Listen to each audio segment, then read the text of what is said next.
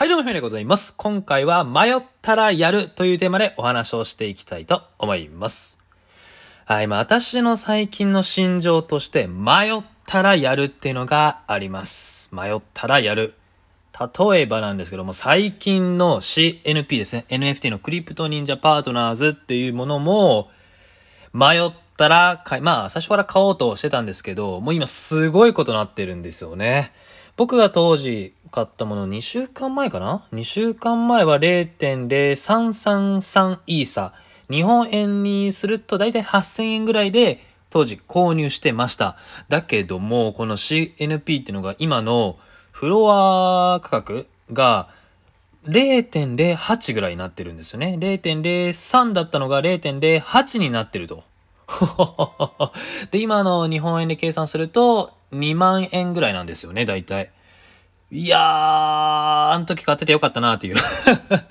ちょっとね、迷ったんですよね。これ1週間先、あの、1週間、確かですよ。僕の配信でもお伝えしたんですけど、1週間後多分値段が下がっていると思うので、その時に買おうかな。いや、でも、やっぱりその時の熱量高い時に買う方が絶対楽しいし、記憶に残ると思うので、やっぱり買います的な配信をしました。で、ふと、あの、蓋を開けてみると、下がらず、むしろ逆に上がってます。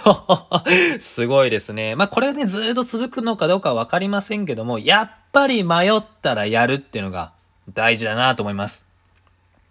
最近はあの、ステップンっていう歩いてお金を稼げるっていう NFT ゲームがあります。ステップン。これ僕は完全に見逃してしまったんですね。チャンスを見逃してしまった。迷ったんですよ。なぜなら NFT の、まず靴を買わないといけないんですけど、それが当時6万円ぐらいしたんですよ。いやいやいや、現実で6万円の靴も買ったことがないのに、いくらかな、現実で。最高2万3万ぐらいのやつを買ってた記憶はありますけど、それの2倍とか3倍の靴をね、買うのはちょっとなぁと思っていたら、完全にね、チャンスを逃してしまいました。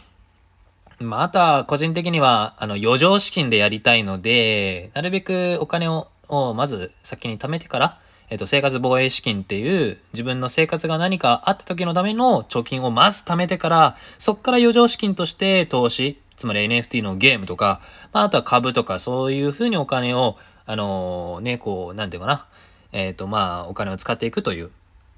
まあ、そうしようかなという考えがあったんですけど、やっぱりね、そういう時にチャンスを逃してしまうんですよね。ああ、早く貯めたいね。ああ、早く貯めたい。貯めていきたいと思いますね。えー、まあ、そんな感じで、やっぱ迷ったらやるを大事にしていきたいと思います。迷うってのはすごく大事だと思うんですよね。やっぱり A か B かって出会った時に、うん、迷うことは多々あると思うんですよ。まあ、ただ、迷うっていう時間をやっぱ考えないといけないんですよね。迷ってやっぱりお金を使う方がいいかなと思うんですけど、やっぱどっかでね、どっかで、ああ、これ買えばよかったかなっていう時あるんですよ、姫さんは特に。買って損するより買わなくて損する方がやっぱ大きいんですよね。うーん、わー買って損する時も、まあまあまあ、いっかってなる、ちょっと諦めるというか、でも買わなくて損するのは、いや、あの時買えばよかったなーってちょっと苦い後悔が残りますね。